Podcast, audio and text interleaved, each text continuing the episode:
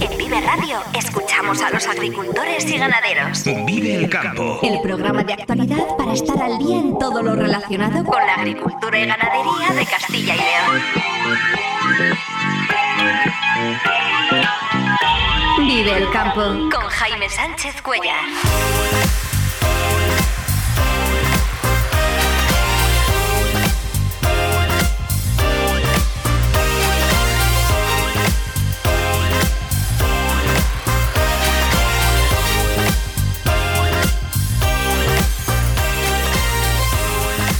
Buenos días, esto es Vive el Campo en Vive Radio. Hoy es jueves 1 de febrero y hasta las 8 menos 10 aquí contamos lo que está pasando en el sector agroalimentario y cómo afecta a los agricultores y ganaderos de Castilla y León. El campo al día, toda la actualidad del sector en Vive Radio.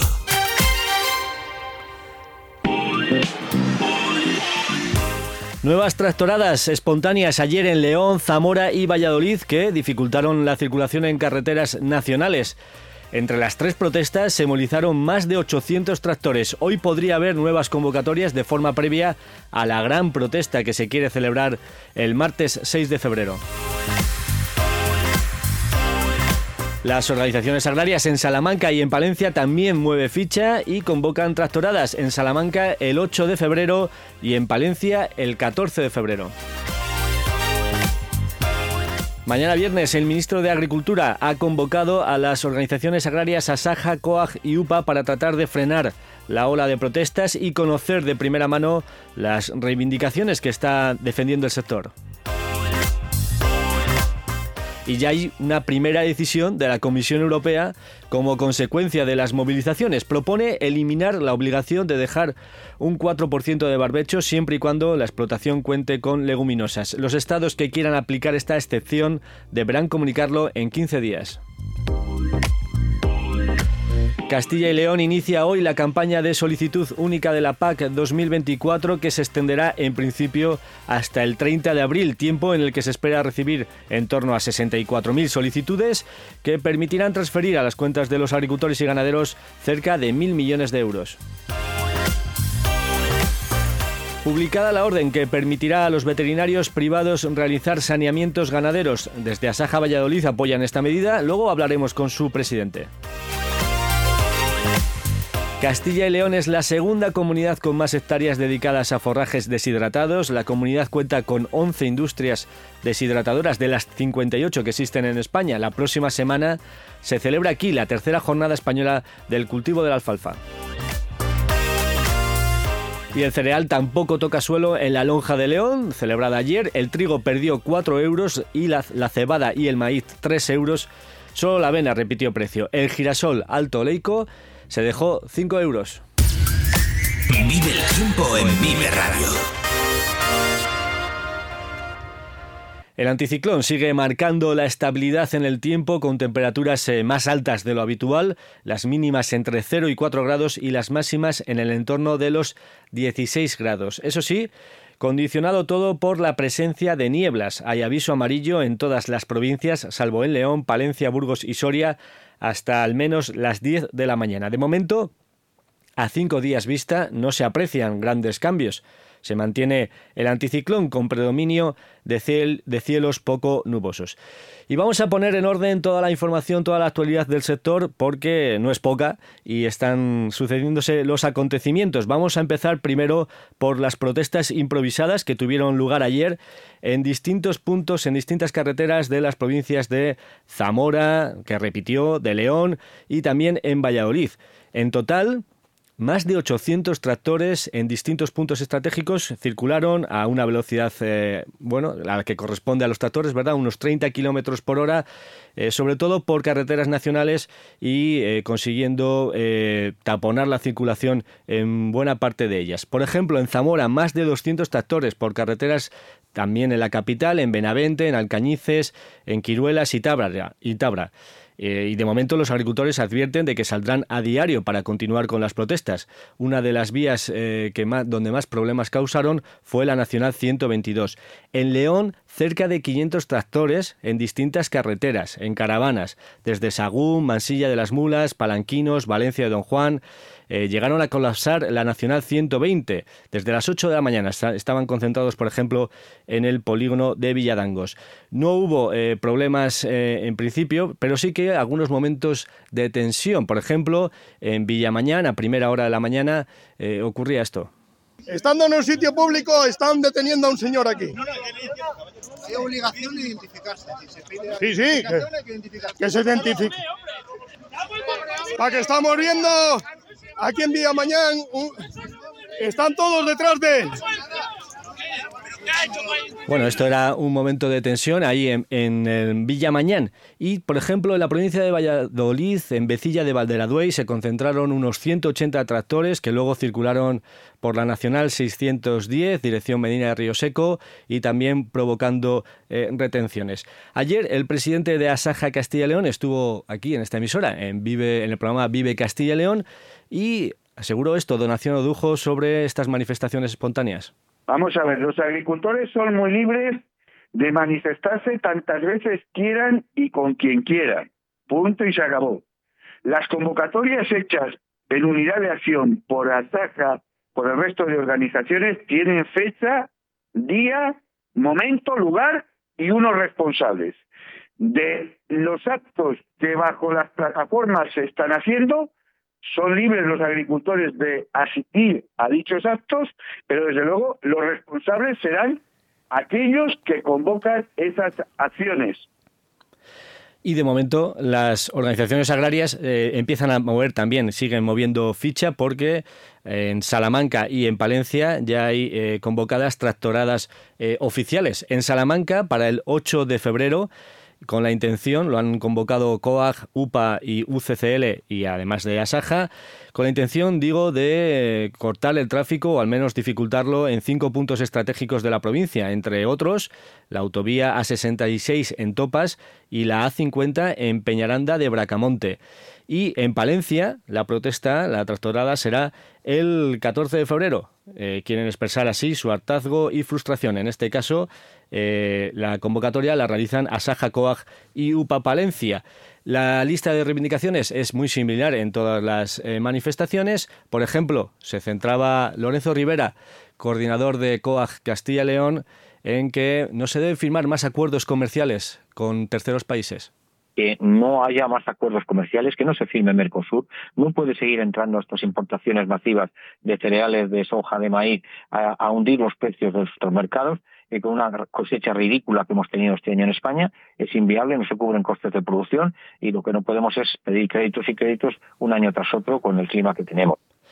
Y del ministro de Agricultura, pues también eh, mueve ficha y lo hace para convocar mañana a los líderes de Asaja, COAG y UPA a una reunión para intentar frenar las protestas, las protestas planteadas eh, para las próximas semanas, este mes de febrero, en todo el país. Las organizaciones piden soluciones inmediatas y un ambicioso plan de choque eh, que permita recuperar la rentabilidad al sector. Miguel Padilla, coordinador de COAG, habla de asfixia normativa la asfixia normativa que está saliendo y que hace que la actividad agraria sea prácticamente imposible, aparte de que es mucho más costosa, emana del Pacto Verde una serie de, regulaciones que son ciertamente unos requisitos ciertamente muy restrictivos, muy prohibitivos y que hace bueno pues que se vaya a producir una merma importante de lo que es la producción y que a nivel normativo pues estemos en una burocratización muy muy importante, muy difícil y muy costosa para lo que es la, la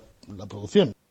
Y en este ambiente de ola de protestas por toda Europa, la Comisión Europea también empieza a tomar algunas decisiones. Ayer ha propuesto, reunidos los, el Colegio de Comisarios, ha propuesto que se derogue, que se elimine la obligación de dejar el 4% de la superficie para barbecho. Es una propuesta de la Comisión Europea que deben ratificar eh, los Estados miembros en los próximos días y este 4% de barbecho, eh, eso sí, eh, establece algunas condiciones, por ejemplo, que la explotación siembre cultivos fijadores de nitrógeno, por ejemplo, leguminosas. Como digo, esto lo deben ratificar los Estados miembros y la Comisión quiere que sea rápido porque eh, los Estados miembros que quieran aplicar esta medida eh, deben comunicarlo en un plazo de 15 días para que pueda ser informados los agricultores lo antes posible. Y ayer también eh, la Comisión Europea tomó otra decisión relevante y es prorrogar hasta junio de 2025 la excepción de aranceles a las importaciones procedentes de Ucrania, aunque con matices, no de forma eh, tan abierta como la excepción que se ha mantenido durante el último año. Y estos matices son que se establecen mecanismos de salvaguarda para introducir medidas correctoras rápidas si se entiende que ha habido eh, perturbaciones significativas en el mercado de la Unión Europea. Por ejemplo, para los productos más sensibles que se consideran que son la carne de, ave, de ave perdón, los huevos y el azúcar, eh, se prevé eh, limitaciones en las importaciones y establecer importaciones en los volúmenes medios de las importaciones que se hicieron en 2022 y 2023. Eh, si se superan esos volúmenes, se volverían a imponer aranceles para garantizar que las importaciones no superan significativamente los de años anteriores. Estos son los movimientos que este, se están produciendo en el campo a nivel administrativo y también a nivel de carretera con esas tractoradas. Son las 7 y 21 minutos de la mañana. Continuamos aquí en Vive el Campo. Remolachero, arranca la campaña de contratación en Acor. Para empezar, te garantizamos 61 euros. Aseguramos el suelo de la rentabilidad sin renunciar a mayores ingresos, porque el beneficio se reparte entre nosotros. Confía en Acor. Vive el campo con Jaime Sánchez Cuellar, aquí en Vive Radio. Hemos estado viendo en el programa de hoy eh, las consecuencias de esas protestas en Zamora, en León, las previsiones que hay de movilizaciones en otras provincias. Y hemos querido también hablar hoy con Raúl Lozano, agricultor, eh, amigo de este programa, alcalde de Hinojosa del Campo, en tierras sorianas porque recuerdo además que la última vez que hablamos, antes de Navidades, pues eh, Raúl se preguntaba que qué más hacía falta para que el campo se movilizase. Así que eh, creo que es buen momento para poder hablar con él y ver cómo interpreta lo que está ocurriendo en el campo. Raúl, muy buenos días. Muy buenos días, Jaime. Antes de Navidades ya, lo dijiste, que, que hacía falta para que se movilizase el campo. Tienes, tienes mejor memoria que yo, sinceramente. Ahora que lo dices, sí, creo que que, hablamos de ello, ¿no? Y bueno, pues en, tengo una sensación no sé, ¿no? Mm, un escalofrío bueno, ¿no?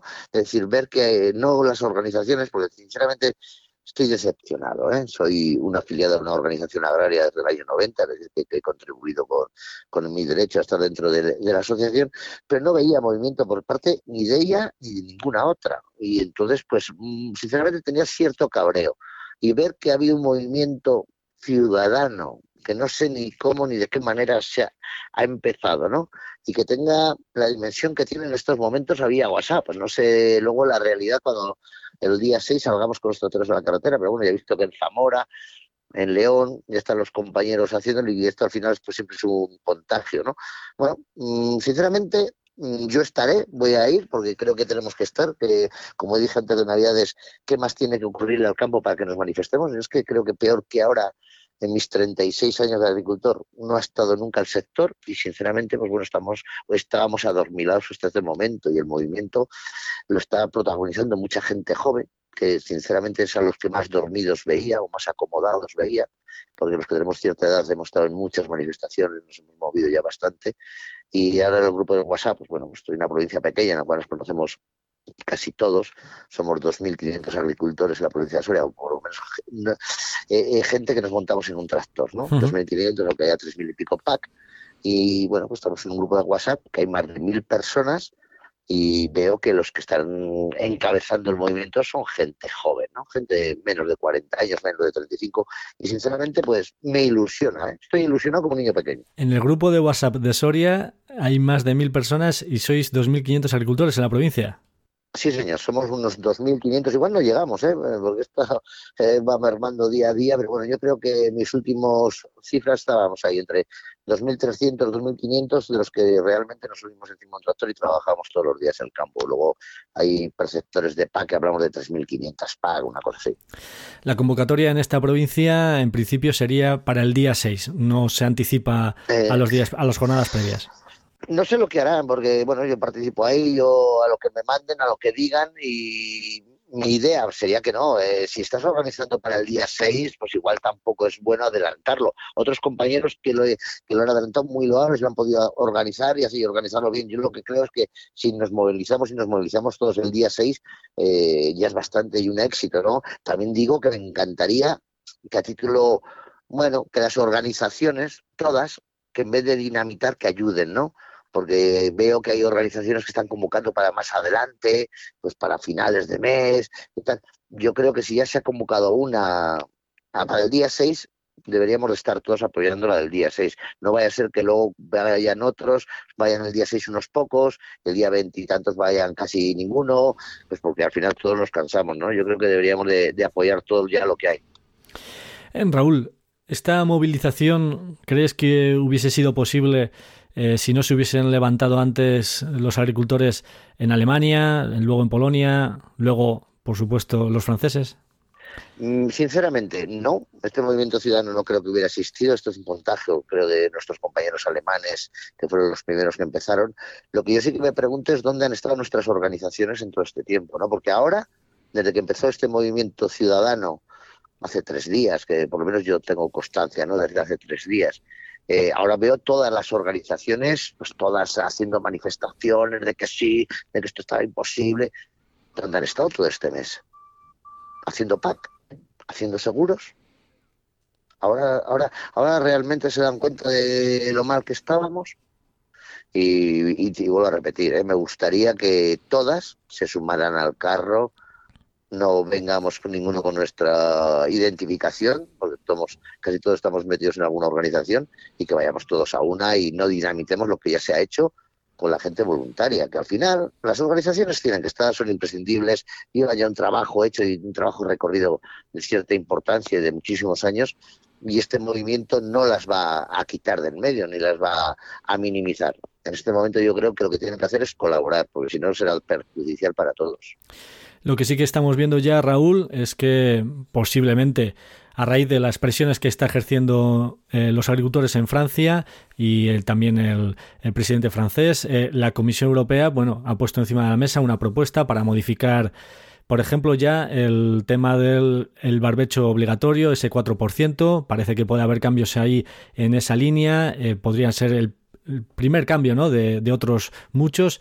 Es decir, empieza a haber ya consecuencias de estas eh, protestas. Por tanto, este mes eh, podría haber eh, cambios importantes ¿no? en, las exigencias que vienen desde, desde Europa, desde Bruselas. Igual es que me he hecho ya un poquito más mayor y me he hecho más escéptico, ¿no? Yo sé que, bueno, pues en organizaciones tan grandes como la Comunidad Económica Europea, desde que se toma una decisión hasta que realmente se aprueba, pasan demasiados meses. Y en esos meses de espera no, eh, estamos agonizando, el campo está agonizando. Luego mi pregunta a los agricultores de Castilla y León, ¿el 4% de barbecho no soluciona la vida? Yo creo que no. ¿eh? A ver, creo yo, yo hablo desde mi punto de vista, ¿eh? que lo que nos soluciona es que no nos obligasen a nada.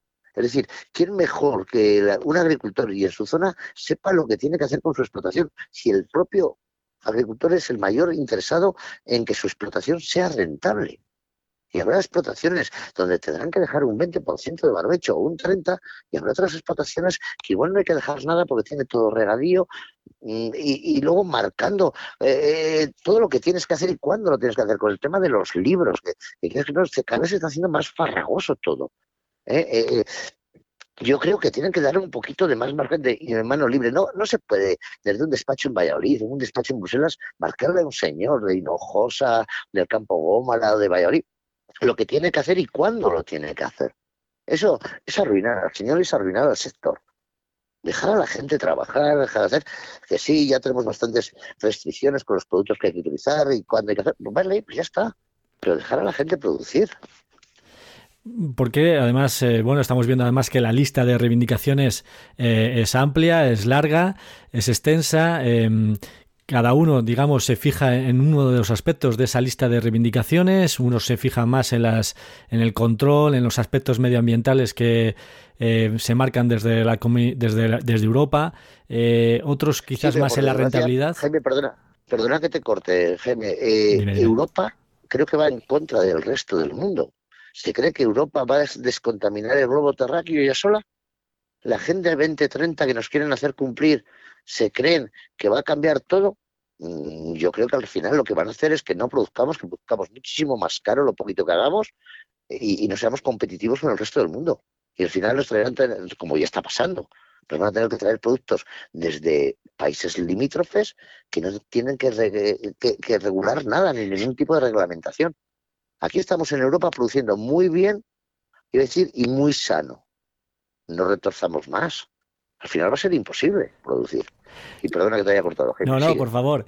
Simplemente quería eh, argumentarte y preguntarte eh, cómo lo va a interpretar estas movilizaciones que vienen adelante en las próximas semanas, durante este, a priori este mes de febrero. ¿Cómo lo va a interpretar el consumidor, el ciudadano? Eh, si va a saber entender los problemas que tiene el sector, si va a empatizar con los problemas que tiene el sector. ¿Cómo se lo explicarías a alguien ajeno al sector la situación que se está viviendo desde dentro del campo?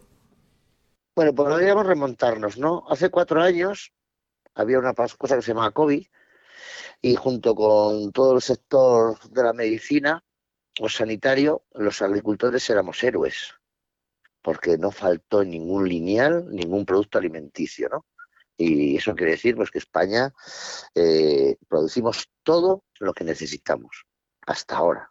A partir de ahora ya no lo sé. De repente, no sé si las políticas, la, difusión de ciertos intereses, eh, hemos pasado a ser los más contaminantes del planeta sector agrario, ¿no? De, ser héroes a ser villanos. Y en estos momentos, pues bueno, yo creo que hay gran parte de la sociedad que está muy ligada con el sector, que, casi todo el mundo tiene o desciende de un pueblo o lo ha vivido por algún antepasado y sabe lo duro y lo complicado que es producir un kilo de carne, me da igual de lechal que de porcino, que, de ternera, lo complicado que se está poniendo el producir un kilo de patatas y lo que le pagan a un agricultor y lo que vale en el lineal. Entonces yo creo que la gente sabe que, que no está realmente el campo en sus mejores momentos. ¿Qué pasa? Que bueno, pues cuando sabes movilizaciones y cortas carreteras, pues bueno, pues el sector del transporte se queja, pero bueno, nosotros hemos visto las huelgas del transporte también y las hemos tenido que sufrir. Creo que es muy loable, ¿no? que, que, los sectores reivindiquen una mejora de su sector. En estos momentos mm, el campo ni está bien visto, ni está bien valorado, ni está cuidado. ¿eh? Raúl, pues esto era lo que queríamos eh, hablar hoy con, contigo, ver este, este análisis ¿no? que haces de los eh, acontecimientos que se están viviendo ahora mismo. No me resisto a terminar la conversación sin preguntarte cómo está el campo en Soria, si habéis terminado ya las siembras, no, cuánto queda, cuánto falta, podéis entrar en las parcelas, siguen hasta arriba de agua, ¿cómo está la cosa? Pues eh, parece que lo has visto, que estés en Valladolid, pues estamos hasta arriba, o estamos bastante bien de agua. Eh, no podemos entrar en muchísimas de las que todavía nos faltan por sembrar, porque habitualmente, eh, como te dije, hemos recogido el girasol tarde, lo sembramos tarde, lo hemos recogido muy, muy tarde y después de recogerlo con, bueno, en algunas fincas aprovechando los hielos matinales, pues bueno, ha vuelto a llover, ha vuelto a nevar y se ha vuelto a empapar bien de agua. Hay que volver a tener paciencia y esperar para intentar esas por lo menos que estuvieron de girasol el año pasado, sembrarlas de cebada tardía. Alguna igual se tiene que quedar de barbecho. Mm, en la provincia yo creo que faltará un 30, un 40% todavía por sembrar. Hablemos, bueno, dejémoslo en un 30 y habrá que ir adaptándose. Bueno, pues eh, eh, la agricultura bastante tiene, ¿no? El agricultor bastante tiene con que el tiempo que le marca muchas pautas en su explotación para que encima sea la administración la que aún nos ponga más trabas y tengamos más complicaciones, ¿no? Vamos a, vamos a ser un poquito más flexibles. Raúl Lozano, alcalde de Hinojosa del Campo, agricultor de Soria. Muchísimas gracias por estar esta mañana aquí con nosotros en Vive el Campo y por tus reflexiones sobre el momento en que vive el sector. Un saludo, muy buenos días. Como digo siempre, ¿no? Gracias a vosotros, gracias a vosotros por poner esta ventana, esta ventana vuestra altavoz al campo, porque sin vosotros nosotros, por mucho que dijéramos, no seríamos nada, ¿no? Con lo cual, espero que tu programa tenga mucha salud, que dure muchísimos años, porque es imprescindible tener a alguien que ame el campo y hable de él todas las mañanas como hacéis vosotros. Que usted lo vea, gracias. Gracias a vosotros. Somos Campo. En Vive Radio escuchamos a los agricultores y ganaderos. En una semana, el próximo jueves 8 de febrero, se celebra en Valladolid la tercera jornada española del cultivo de la alfalfa. Van a reunir en el auditorio Miguel Delibes a más de 500 agricultores y expertos en este cultivo que en esta última campaña ha visto cómo ha caído la producción un 25%, fundamentalmente por la situación de sequía. Castilla y León ocupa el segundo o el tercer puesto en el ranking nacional de producción de em, forrajes deshidratados en función de cómo venga el año y cómo venga la producción. El número de empresas deshidratadoras en Castilla y León representa el 20% de las que hay en España. Hay aquí 11 de las 58 empresas eh, deshidratadoras y eh, la superficie del cultivo ocupa unas 16.000 hectáreas. En la presentación ayer de esta jornada, que se va a celebrar la próxima semana, el director de la Asociación Española de Fabricantes de Alfalfa Deshidratada, Luis Machín, pues advertía sobre el precio del forraje que depende mucho de la inestabilidad geopolítica. Pues sinceramente con la situación en la que estamos viviendo de inestabilidad geopolítica es absolutamente imposible saber hacia dónde, hacia dónde nos vamos a dirigir. Sinceramente, yo creo que es una.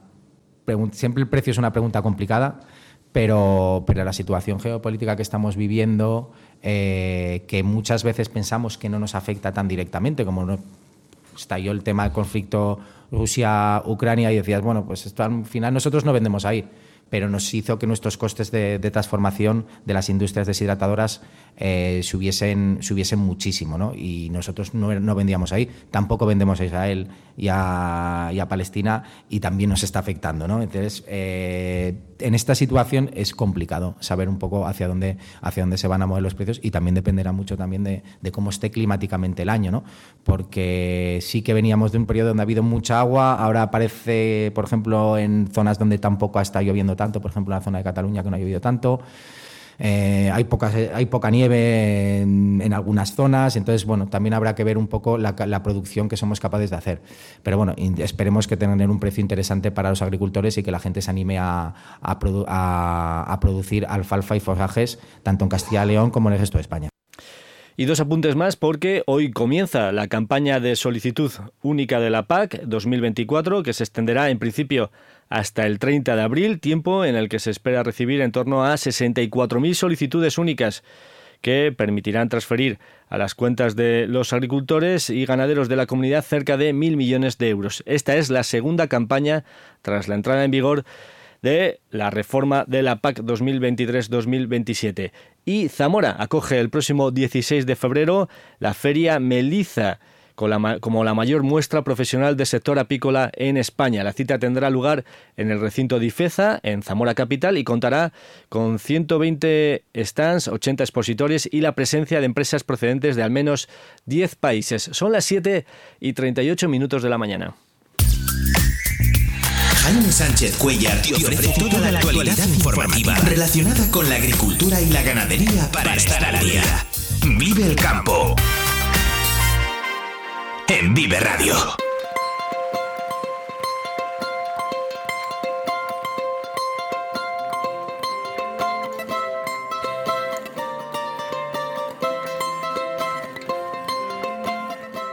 La Consejería de Agricultura, Ganadería y Desarrollo Rural ya ha publicado en el Boletín Oficial de Castilla y León la orden sobre los planes y programas relativos a la gestión de la sanidad animal. La principal novedad es que se podrá eh, permitir a los veterinarios privados efectuar eh, saneamientos ganaderos. Eh, Juan Ramón Alonso, presidente de Asaja Valladolid, muy buenos días. Muy buenos días. Desde vuestra organización habéis comunicado que veis con buenos ojos ¿no? esta posibilidad de que puedan actuar los veterinarios privados. ¿Por qué motivos? Pues bueno, sí, las, sectoriales mm, de Asaja Valladolid, de ganado vacuno, vino y caprino, eh, es algo que ya venían pidiendo de hace tiempo y bueno, cuando ha salido la noticia de la Consejería de Agricultura y Ganadería en esta ocasión, pues bueno, pues nos han comunicado que, estaban de acuerdo y que aplaudían la medida. Eh, ¿Por qué? Pues bueno, pues eh, aquí la, Consejería lo que va a hacer es habilitar a, a veterinarios, a terceros veterinarios, veterinarios eh, privados, veterinarios de, que, están, que no son mm, miembros de la, del Servicio eh, de, Sanidad de la Junta de Castilla y León, para poder hacer, habilitarles en momentos determinados, poder hacer eh, los, saneamientos eh, que, lleve a cabo la Dirección General de Sanidad Animal, ya sea de tuberculosis o ya sea de cualquier otro tema de asuntos. Eh, los ganaderos me dicen que, viene bien, que, eso se va a agilizar y va a cortar mucho los plazos y que, y que bueno, que se aumentará en, en rapidez y en eficacia. Esto es lo que los, los, ganaderos mm, comentan. Lo, pues, lo único, Juan Ramón, eh, si los saneamientos los puede hacer, quizás en algunas ocasiones los podría hacer el propio veterinario de la explotación, no sé si se garantizará la independencia o la veracidad de los análisis. Esta puede ser un poco la duda o la principal eh, bueno, duda que puede generar esta, esta opción. Bueno, vamos a ver. Hay que partir de la base y confiar en la profesionalidad de los veterinarios. Veterinario, aunque eh, este sea propio veterinario de la, de la, explotación donde se lleva a cabo eh, el saneamiento o las pruebas, eh, hombre, se entiende que conoce muy bien la ganadería, ya que está viéndola ah, casi a diario y por lo tanto hay que confiar eh, en la profesionalidad de esta, gente. Estos señores son, son gente capacitada, gente preparada, que, no hay que poner en duda su profesionalidad. Vamos, yo creo que, que vamos, no, no, ni, se, ni, se nos plantea. El, eh, el, propio veterinario es el, el que quiere y el que está el que tiene mayor interés en que su, su, ganadería, su, cabaña, su, cuadra, como quieran llamarle, esté sana y que sea, que esté, esté libre de, cualquier tipo de, enfermedad, porque él lo va a garantizar, entre otras cosas. Entonces, bueno, yo creo que no, ahí no hay que poner en duda la, la profesionalidad de esta gente. ¿Esta forma de actuar también existe en otras comunidades autónomas? Es algo que viene, se viene realizando eh, en otras autonomías, como es en la Comunidad de Madrid, como es en la Comunidad de Castilla-La Mancha, como es en, en, Andalucía, o sea que es algo que no es nuevo, no, eh, es nuevo, sino que se viene realizando en, otras autonomías. Por lo tanto, bueno, pues es algo que, yo creo que, lo tendrán un poco estudiado y lo tendrán examinado para, para ver su eficacia.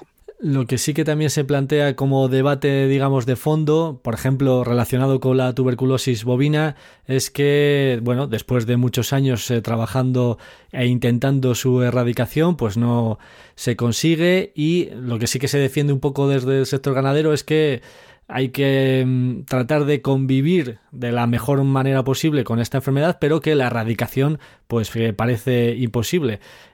ahí, en ese caso, ¿cómo lo veis vosotros? Sí, bueno, pues lo que nos, yo por lo que me comentan los ganaderos y me dicen que, bueno, pues que es que es muy difícil, muy difícil erradicar totalmente eh, la enfermedad que es algo que hay que convivir un poco con ello, que hay que tener controles, que hay que tener, oye, eh, cuidado y, bueno, pero que a, cero, el caso es cero, mm, no, es imposible eh, que, se, que se llegue. Lo único que, bueno, pues hay que tener, ahí hay unos unos porcentajes admisibles y es donde hay que, donde hay que, donde se tienen que mover. O sea que todo lo que sea ir reduciéndolo, bienvenido sea. A cero, pues yo según me dicen, dicen eso es prácticamente imposible. Y dice, hemos llevamos años y años y años, se han hecho, dice, auténticas, muchas veces auténticas carnicerías y dice, sin, sin ningún resultado. Eh, por último, José Ramón, estamos viendo, bueno, en distintas eh, provincias que sí que las organizaciones agrarias están hablando para convocar eh, movilizaciones conjuntas. No sé, en el caso de la provincia de Valladolid, si va a ser también así. Sí, sí, sí, también va a ser así. Valladolid va a ser también una de las provincias. Yo creo que se va a llegar a un acuerdo para eh, unirse todas las ah, organizaciones agrarias, una unidad de acción. Concretamente estaba hablando con los, los representantes tanto de, de, de como de, de UCCL y bueno, pues tengo concretamente en Madrid una asamblea de Asaja Nacional a la cual iremos y allí nos darán un poco consignas y nos, nos marcarán un, poco, un, calendario. Pero nosotros a nivel de Castilla y León, a nivel de Valladolid, pues sí, eh, a ver si mañana conseguimos concretar la, la unidad de acción que, que estamos intentando llevar a cabo y marcar unas fechas y un tipo de movilizaciones que pueden ser pues tractoradas, pueden ser eh, eh, ya sean Valladolid, ya sean en, en centros concretos, en cabezas de, de comarca, mm, todavía no lo hemos, hemos, concretado, pero las movilizaciones se van a llevar a cabo, no cabe duda. Lo que pasa que, bueno, pues mm, todo, va, todo va, un poco, va un poco más lento de lo que yo me hubiese gustado y de lo que debería de, de ser. Y esto se tenía que haber estado haciendo hace más tiempo, pero Mm, las cosas van, van las cosas de Palacio, ya sabes, pues, pues van más lenta de lo, de lo normal. y muchas veces uno quiere, pero, pero no puede. ¿Por qué? Porque depende de otros. Entonces, bueno, eh, vamos a intentar eh, eh, llevarlo a cabo y porque el campo lo demanda, porque los agricultores lo demandan, porque los, el mundo rural lo demanda y, creo que las organizaciones agrarias pues siempre hemos estado ahí, siempre hemos estado en las movilizaciones y, no va a faltar esta otra vez, aunque bueno, en esta ocasión parece ser que hay otros colectivos y tal que, están eh, haciendo, llevando a cabo movilizaciones. De hecho, me parece, de, hecho ya están, de hecho ya están en la calle. Sí, sí, sí, sí, me parece bien, cada uno que, se organice como quiera, pero lo que está claro es que nosotros eh, vamos a, llevar, como siempre lo hemos hecho. Eh, Juan Ramón Alonso, presidente de Asaja Valladolid, gracias por, por acompañarnos esta mañana aquí en Vive el Campo. Muy buenos días. Bueno, gracias a vosotros por acordarse de, nosotros, estamos pasando una racha un poco mala en el campo, entre malas cosechas y enfermedades de la ganadería, el campo está un poco, un poco tocado ahora en estos momentos. Muchas gracias por atendernos. Vive Radio te ofrece la información actualizada de los mercados.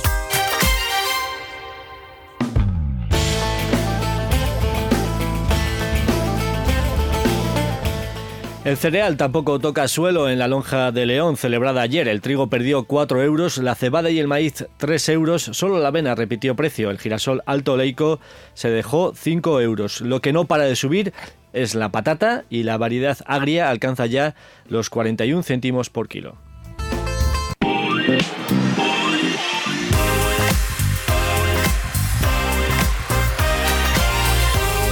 Nos vamos, pero antes repasamos los titulares del día. Nuevas tractoradas espontáneas convocadas vía WhatsApp ayer en León, Zamora y Valladolid movilizan a más de 800 tractores para dificultar el tráfico en carreteras nacionales. Hoy podría haber nuevas convocatorias de forma previa a la gran protesta que se quiere celebrar el martes 6 de febrero yo creo que tienen que dar un poquito de más margen de, mano libre. No, no se puede desde un despacho en Valladolid, en un despacho en Bruselas, marcarle a un señor de Hinojosa, del Campo Gómara, de Valladolid, lo que tiene que hacer y cuándo lo tiene que hacer. Eso es arruinar al señor, es arruinar al sector. Dejar a la gente trabajar, dejar de hacer, que sí, ya tenemos bastantes restricciones con los productos que hay que utilizar y cuándo hay que hacer. Pues vale, pues ya está. Pero dejar a la gente producir.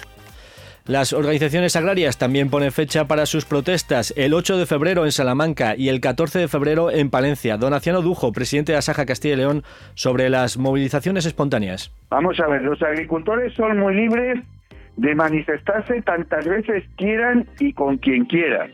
Punto y se acabó. Las convocatorias hechas en unidad de acción por Asaja, por el resto de organizaciones, tienen fecha, día, momento, lugar y unos responsables. De los actos que bajo las plataformas se están haciendo, son libres los agricultores de asistir a dichos actos, pero desde luego los responsables serán aquellos que convocan esas acciones. Mañana viernes el ministro de Agricultura convoca a las OPAs para tratar de frenar la ola de protestas y ya hay una primera decisión de la Comisión Europea como consecuencia de las movilizaciones. Propone eliminar la obligación de dejar un 4% de barbecho. Castilla y León es la segunda comunidad con más hectáreas dedicadas a forrajes deshidratados. La comunidad cuenta con 11 industrias de las 58 que existen en España. La próxima semana, el jueves, se celebra aquí la tercera jornada española del cultivo de la alfalfa y publicada la orden que permitirá a los veterinarios privados realizar saneamientos ganaderos. Como hemos escuchado, recibe el apoyo de Asaja Valladolid que lo ven con buenos ojos.